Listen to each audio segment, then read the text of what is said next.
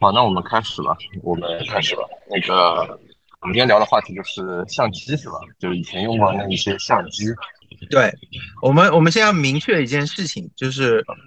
我们可能在镜头这个问题上面呢，就不要深入的展开了。啊，这个我是非常明白的，因为那个我首先就是镜头这个实在太那个博大精深了。我知道有一个那种 UP 主啊什么的，他只是光做一个品牌的镜头，他只是做徕卡的镜头。做 vlog，然后它可以做两年，然后到现在还没有做完。不仅仅是因为那个徕卡出镜头的这个速度比较快啊，主要是这个它历史上搜可以比较镜头太多了，然后大家也很喜闻乐见这种关公战秦琼的这种戏嘛。那你之前是不是有非常多多的照相机？呃，非常多。我细数了一下我用过的相机的品牌，然后从这个整个历史线条上来说。我最早用的相机叫做海鸥，啊，这是一个非常古早的品牌，上海本地的 everyone 应该都知道。然后后来，呃，这个用了 Contax，就进入到数码时代。我用过佳能，用过啊，佳能和尼康还是双修的当时。然后之后是大法、索尼，然后这个胶片上面还用过这个宾利。啊，不是什么宾利、宾得，然后这个呃莱卡，然后再大一点的画幅的话，那就哈苏，呃禄莱，大画幅可能也用过一些吧，但具体名字我想不起来。然后另外的话，就比如说什么宝丽来这种什么斯拉拉这种类似于拍立得或者玩具相机的这种系列，应该大部分市面上能呃。叫得上号的，或者我们以前那个时，就是我们玩相机比较疯狂的那个时代，就是可能一零年到一八年左右吧，就这六七呃七八年里面吧。然后那些出来的东西，基本上我都拥有过。哦，好危险！我差点以为这期我这个一句话都讲不上了，因为我感觉好像我大部分用过的相机这个牌子，你都都已经涵盖了，你基本上涵盖了大部分这个商用的。这个相机的品牌吧，但我发现有一个牌子我用过，你没有用过啊，这个我待会儿可以说一下。但我现在非常好奇，就是以我自己就是近十年拍照的这个感觉来说，你为什么会有这么多相机呢？都会有这种感觉用不过来，然后呃，这个有一些相机它使用场景也不是说特别宽泛吧，就非常限定的那种情况下，你为什么会有这么多相机呢？第一个问题呢，是我是一个标准的器材党。然后，并且我有非常强的收集癖，呃，这件事情呢是涵盖在我所有的这个电子产品和生活用品当中的，就是这这个这个这个现象非常之明显。然后相机这件事情可能还好说啊，因为我刚才只是说了一些品牌，但是镜头这件事情是非常非常非常恐怖的，就是呃，因为我之前跟你说过，我酷爱二十八这个焦段。然后我昨天过了一下，我有七支二十八的镜，这七支镜头，而且是就是呃还不包括一些已经卖掉的，就是我现在的保有量就已经有七支了。然后这这个这个数量，我相信还是比较高的。然后五零的这个焦段的话，那因为是所有的这个我刚才说到的，因为我刚刚说到的这些品牌，基本上我现在手头有一个相机以上。的数量，然后五零这个焦段又是通用的焦段，然后我可以说每一个品牌的五零的最好的那一支，我应该都是保有，所以这个这个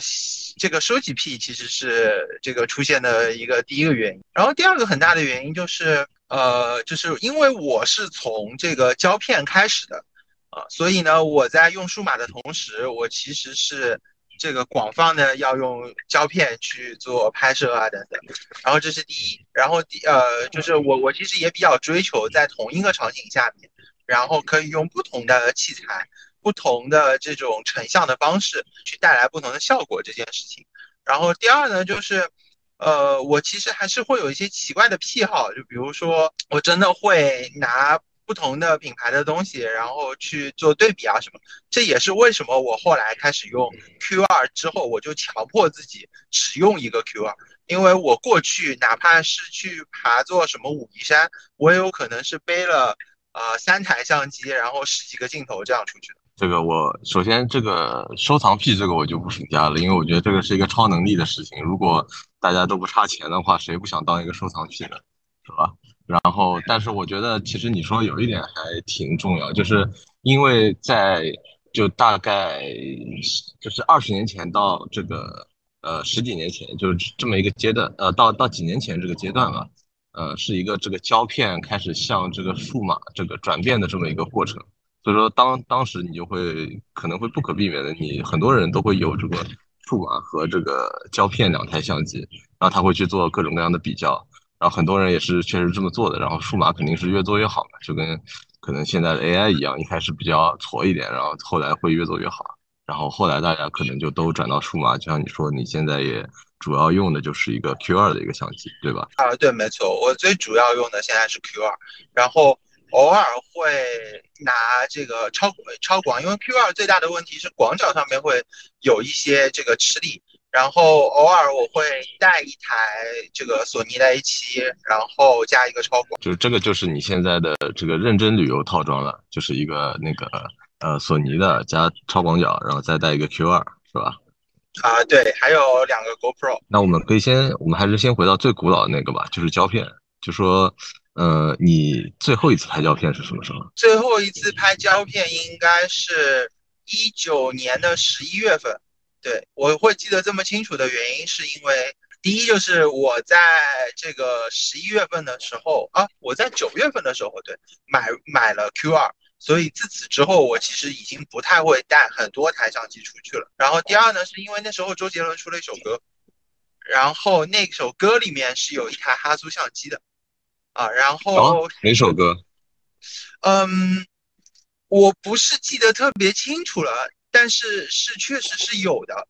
是有一台哈苏相机的。然后那一天那首歌那个晚上，然后就是放出来了之后，然后哈苏的五零三一下就火起来了啊。然后呢，恰巧呢，我是一个闲的蛋疼，就家里面五零三有四台的这种人啊。然后我们当时出去旅行，然后是一群这个小伙伴，就一群朋友嘛。然后我就说我家里面有这个，大家就说啊，你你要把它带上。然后我说 OK，那我既然带上了，那我就多带一点吧。然后我就把七七八八，就是每一种这个这个品牌都带了一台出去啊。就我说胶片，就然后，所以我记得非常清楚，那是我最后一次拍，而且那个拍的东西，然后因为那个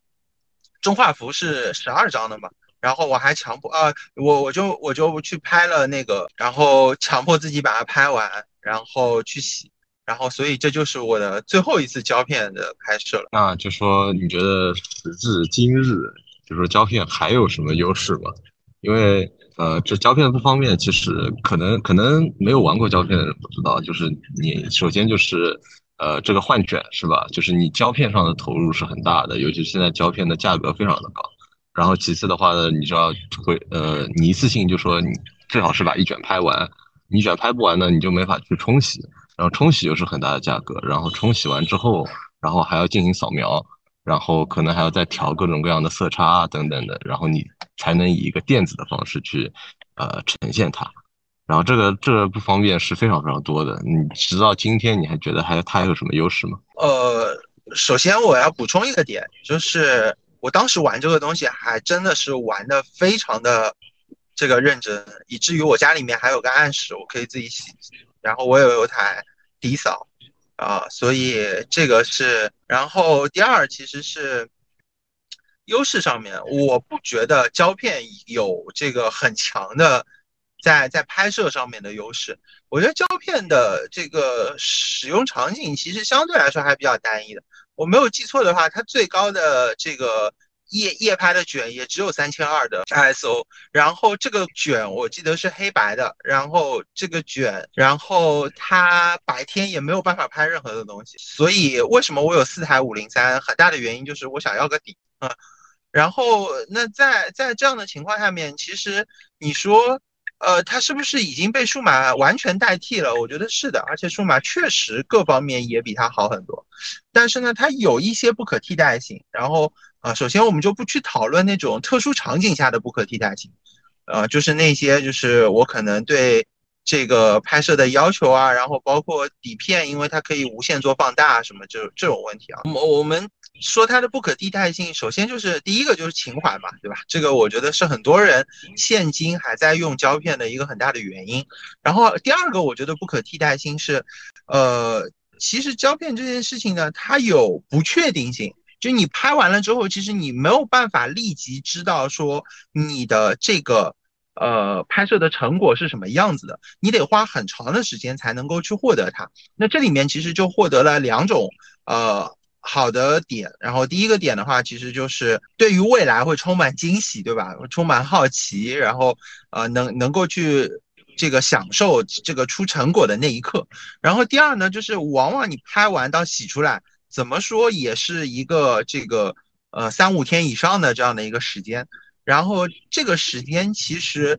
之后，你对于那一天的那一个时刻，那个你想记录下来的时刻，其实在你看到的时候是一个复盘，然后你可以重新去回忆起这一个时刻，这其实是一件在现在这个时代还算是比较难得的事情。啊，那我我觉得这两个点其实是，呃，数码无法去代替的。你不可能说什么，我我设定一个机制，我拍完之后我现在完全看不到，然后五天之后我再翻出来看，然后说，嗯，我那时候拍的真不错。啊，这件事情我我就我觉得不太可能会发生。啊，我觉得这两个点是无法代替的。这个其实我自己有点体会啊。首先我可以说一下，就是你刚才说的那个第二个点，就是。说你要过几天才能看到这件事情，呃，事实上现在是呃有某一家的相机，他做了这个事情的，就是他家有一款相机，然后它是虽然是一个电子相机，它所有的元件都是这个电子底啊，然后等等的，但是呢，它没有一个电子屏幕让你去回看，也就是说你拍完之后你是现场是看不到那个照片的。你只有回去了以后，然后你可能拿读卡器啊，或者呃要接到电脑上啊，然后你才能看到那个照片。所以确实有的相机它为了仿胶片的那个感觉，它真的是做了这件事情的。啊，当然它的销量怎么样我就不清楚了，可能也不是特别好啊。然后其次我倒是蛮吃惊你没有提胶片的那个，嗯，怎么说呢，宽容度，就那种感觉吧。我自己嗯拍胶片，然后后来用了最接近胶片的那款相机，然后。呃，我自己感觉还是有差距的。我觉得胶片对于色彩的还原度确实是还是很不一样的。当然，我觉得这个就是是属于是数码假以时日就可以追上的那种程度了。当然，可能也就不值一提了。你觉得我要我要开始挑事儿了？你觉得这个现在你手上最好用的这个相机是是哪一个呢？是你日常带出去的 Q 二，还是说你觉得有别的？好，我觉得最好用的相机是 iPhone。好，你继续。就是。呃，首先，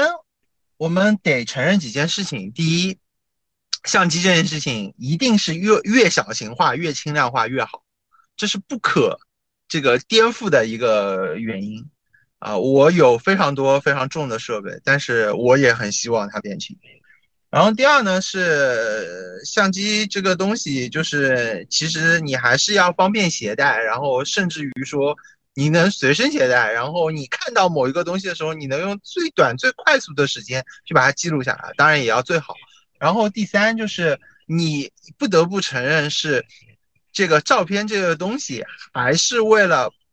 保存记录下来的同时啊，在现在的这种社交媒体属性之下，你还是要需要去做一些发布的。那么。以这个发布的照片的画幅比例啊，然后它的这种修改程度啊，包括美化程度啊，啊，这个发布的一些迅速的体验感啊等等上面来说啊，我觉得没有一台相机是可以跟手机相比的，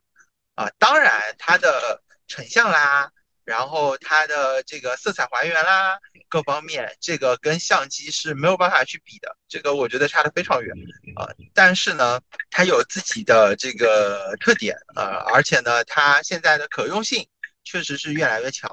然后这个最后呢，我我我觉得我要回答一下你刚才说的那个问题，就是我没有提到宽容度的问题啊，色彩还原，胶片的色彩还原，包括。这个就接下来说，我为什么觉得 iPhone 是最好用的这这些原因，其实相机的色彩还原和宽容度也会比手机强很多，对吧？但是我觉得，呃，这件事情其实还是比较这个麻烦的。第一就是呃，以专业的摄影师上来说，我其实是需要这些东西的，啊，但是呢，这些东西又不一定是完全必要的决定。然后以普通人来说呢，我甚至有可能体验不到这个这个宽容度和色彩还原度这个东西。而且胶片它虽然拍出来是很好看，但是我底扫扫完了之后，我一样要拉进 Lightroom 里面去拉我的颜色，然后我底扫出来的这个文件啊，即便我用再好的扫描仪吧。它的宽容度也是很低的啊，所以这个这个这个怎么说呢？呃，我我我觉得就综上所述，就是我觉得手机还是最好的一个东西啊。就以现在来说，最方便。如果我只只能拥有一台，我肯定拥有 iPhone。呃，我我先问个问题，你说对，就是你这个这个这个用过哪个我没有用过的牌子？富士，富士吗？哦，对我我非常不喜欢富士。你你提了好多，然后居然没有复试，然后我想啊，太好了。对我非常不喜欢富士。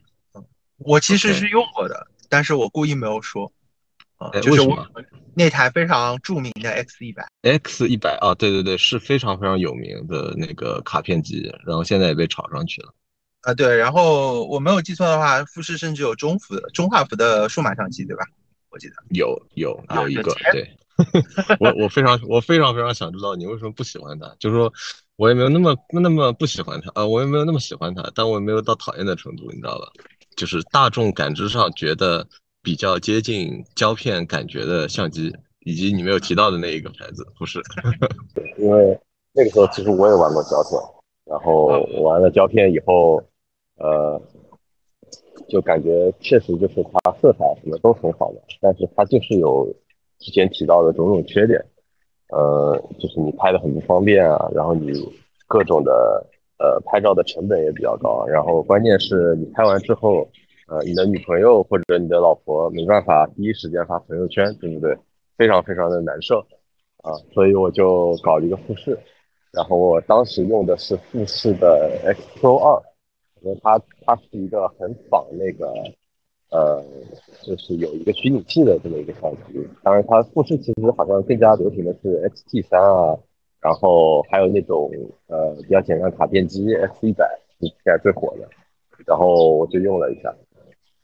话说你为什么没有就是选择过富士？我觉得肯定不是出于这个一些这个金钱上的原因，对吧？首先是出于金钱上的原因。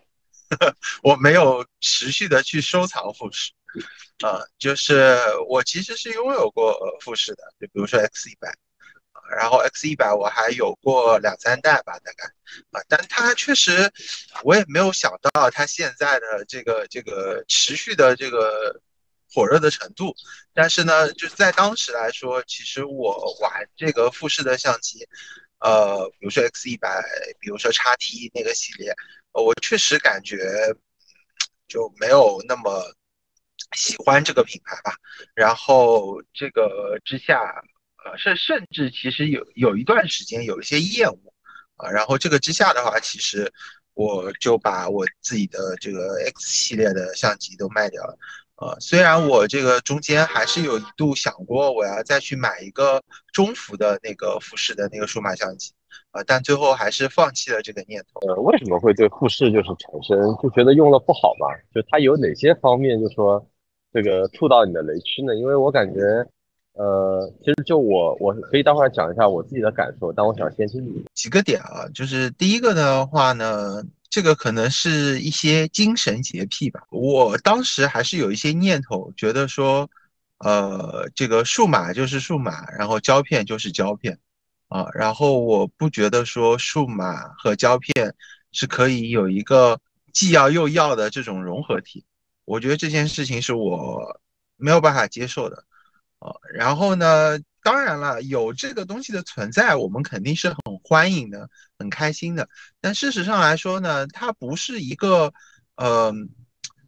就是是是一个在技术层面上面来说。这个很好的融合，而是说他用了一些调色的方式去做了一些比较相对投机取巧的事情。然后你如果抛开这个调色本身的话，这台相机其实啊，或者说这个系列的相机其实没有太强的这种这种就是技术方面的呃这个这个超前的能力，然后呢，再加上我们呃在造型上也好啊，什么上也好，它就主打一个说啊我很服，但事实上来说。比如说它的取景方式啊，然后其他的一些东西啊，它又体现不出它的复复古感。也就是说，它就是用了一个呃相对比较取巧的这样的一个方案去解决了呃这个这个问题，然后造成了一个卖点。那从这个调色本身上来说呢，呃后期其实都可以处理。那我当时就有一个相对比较这个这个这个这个超脱的一个逻辑，就是如果它本身，比如说它的镜头。比如说它成像的底啊等等这一些，并没有这个超过别的相机，而我用别的相机所拍出来的这个东西，我又可以调通过调色去达到它同样的效果。那我为什么要用这样的一个牌子的相机呢？难道就是为了一次性出片的时候可以用那一种调色吗？那在我眼里面，这件事情是毫无意义的。OK。那我觉得我必须要说一点相反，但可能也是我自己比较真实的想法。我自己对富士的评价就是，呃，是属于有好有坏的。那我就先可能类似反驳你刚才说的这些东西吧。就是，呃，首先我觉得它的直出的那种胶片色彩还是比较有价值的，因为很简单嘛，就是你比如说你在在外旅游的时候，你连续几天旅游，你不可能每天晚上回到这个住的地方，然后你去把这个图给 P 好，对不对？就是它相当于确实是节省了你很多的时间去进行这个 P 图，呃，不然你其实你 P 图也是一个成本，呃，也是一个时间上的一个消耗，就是它可能就相当于帮你做了这些事情，我觉得这个是一个其实比较大的一个啊大的一个优点。然后其次的话就是我用的那台是 X Pro 二嘛，然后它呢就是有一个比较我觉得比较神奇的地方，就是一个呃电子取景器跟实景取景器的一个混合。就相当于你可以选，比如说你是通过一个真的一个实景去看，还是说它有一个电子的一个显示图。然后这一点，尤其是我现在用了徕卡的 M G 以后，我就感到非常的呃怀念那个富士的那个取景器，因为这个徕卡它就没有一个电子取景器，它只有黄斑对焦，或者你得再在它的那个热差上面去加一个那个电子的取景器，然后就非常非常的难受。所以就是。我用这两天我用起来，我感到非常非常的快乐的。不过我也同意你刚才说的，就是有一些部分，因为就是我到最后是把富士给完全出掉了，就是灭门了。呃，主要原因就是因为就是它到目前为止还是主打一个泛化，然后我不知道它的泛化幅跟那个呃，就是它的胶片模拟这个技术有没有关系。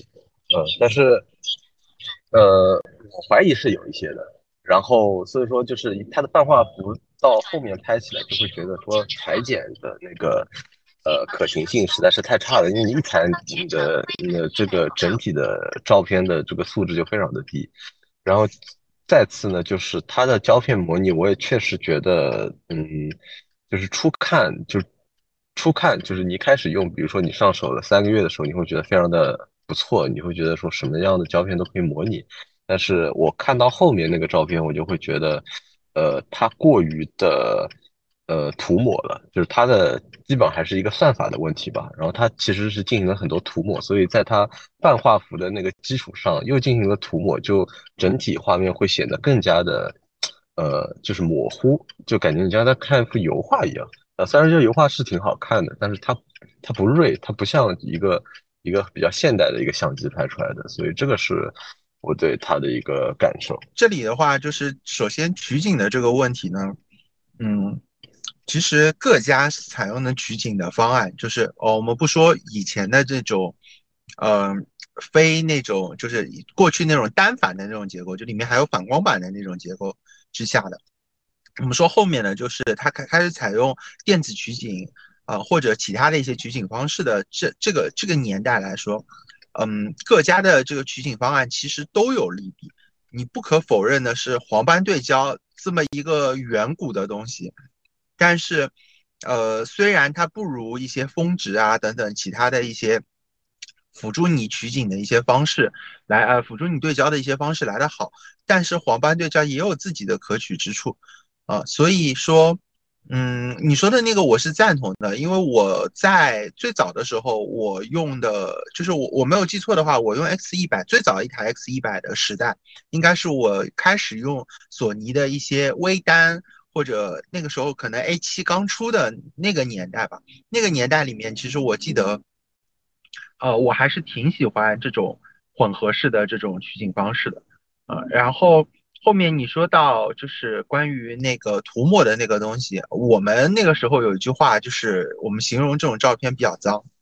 啊，就是你你会感觉到它不是那么干净，然后既不锐，然后色彩上面也不是特别舒适，啊，所以。我其实刚开始的时候确实用那个挺舒服的，但是呢，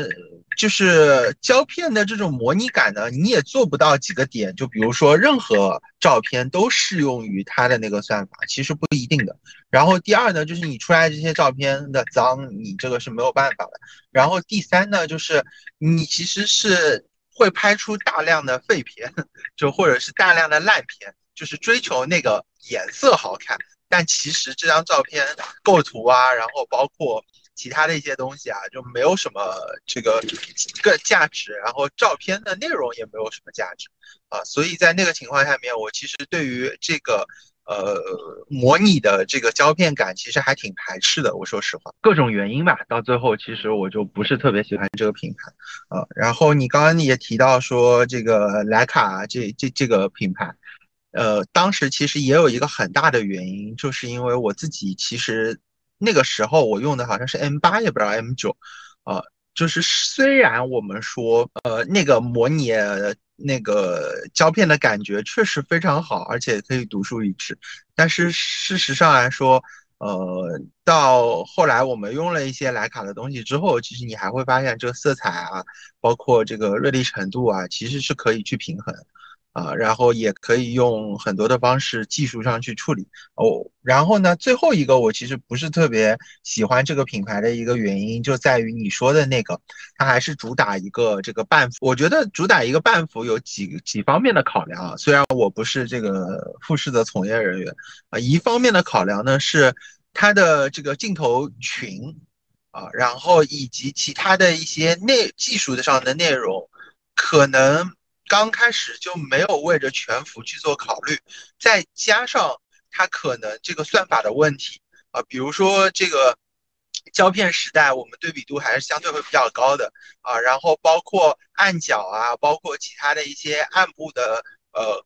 光学的东西啊，等等啊，其实是容易受到一些影响的。那如果说你的这个镜头群在设计之初就没有考虑，或者说它的技术上面就达不到去处理这些问题的话，其实是会越来越糟的。那我觉得这是第一个问题。第二个问题其实就是我对这个品牌的另一个不满，就是我刚才说到的，它主打的就是这个复古，而且把它作为一个卖点。这虽然在营销上面来说是一个非常好的事情。啊，非做市场啊什么的非常好，对吧？非常强大，定位非常清晰。但同时，我我的感觉就是这个品牌不思进取啊，这么多年它还是半幅，然后这么多年还是只主打这一个东西，但在技术上面没有任何的突破，甚至这个 X 一百系列到现在，呃，虽然有有各种更新吧，但事实上来说，它跟索尼大。大法下的那种各种的这种算法的更新啊等等相比，我觉得它就约等于没有更新过，啊，所以才造成了我对它的不满。好的，其实刚才说到几个比较有趣的问题啊，就是呃，其实有一点我觉得确实很值得探讨的，就是这个你选的这个相机会对你的拍摄方式造成影响啊。事实上，这个是一个我觉得非常呃有趣的事情，因为像比如说。很多呃喜欢喜欢用徕卡，尤其是后面用电子的那种，啊，他就喜欢拍那种那个明暗特别明显的，对吧？然后有大红大绿的那种色块的那种，呃，所谓的街拍照片啊，因为它因为到后期其实徕卡那个感光度会非常高，然后呃非常适合去拍这种照片。那你像你说的那个富士也是这样，嗯，不过我们现在可以先不聊这个事情，我觉得不得不承认就是富士。呃，它虽然不思进取啊，但是你其实跟索尼比是有一点，呃这个不公平的。毕竟索尼这个各种各样的黑科技是吧？我觉得基本上没有别家可以跟它比。对，对，跟索尼比是不太公平的。但是，嗯，就我就觉得它其实就吃老本嘛。然后以这样的就是半画幅，我我觉得总的来说这个成本上什么的肯定是比全画幅要更加便宜的嘛。然后他就以他的算法，然后以这种设计。然后取得一个商业上的成功，我觉得这个还是要承认的。你不得不说，人家挺会赚钱的。然后我还想说，就是，呃，我想提一提我这个用过的唯一一个胶片相机，我觉得还是很好用的，就是那个呃尼康的 FM 二吧，我记得好像。啊啊对，就一台非常经典的相机。这个相机是别人送我的，然后。相当于别人不要，然后就是说你玩，嗯拿着玩玩吧。我就是拿着玩了一下，然后我对胶片相机的所有的感受都是这个相机上面，然后我感觉非常好。就它其实已经有了你所需要的一切东西了，就是你测光，然后呃是吧？然后对焦，然后它那个对焦跟黄斑是很像的，是裂相对焦的。呃，所以其实嗯，我觉得胶片相机可能也就到这儿了吧。就是呃，因为它其实主。主要的还是你底下那个胶片嘛，对吧？我我们说实话，你用过最贵的胶片是什么？我用过最贵的胶片啊，或者你感觉对，或者你感觉最好的，对，或者你感觉最好的就是你你感觉我前两某一个嗯，我首先就是我最喜欢的胶片是 E 一百 PS，啊，这是我最喜欢的片，